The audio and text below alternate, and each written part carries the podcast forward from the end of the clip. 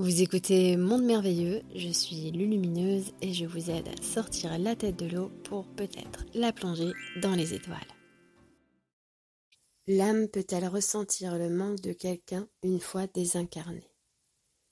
Non. Le manque ici, c'est. C'est un peu comme la lumière.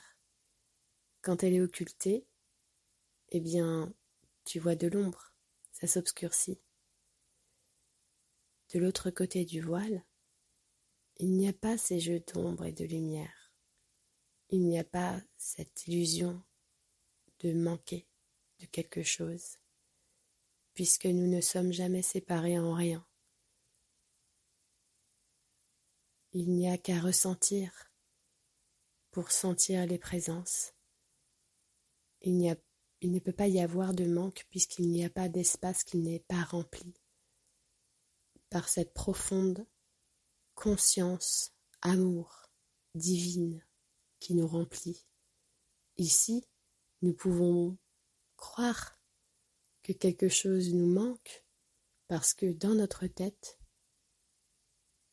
nous croyons être totalement séparés de cette personne ou de cette chose.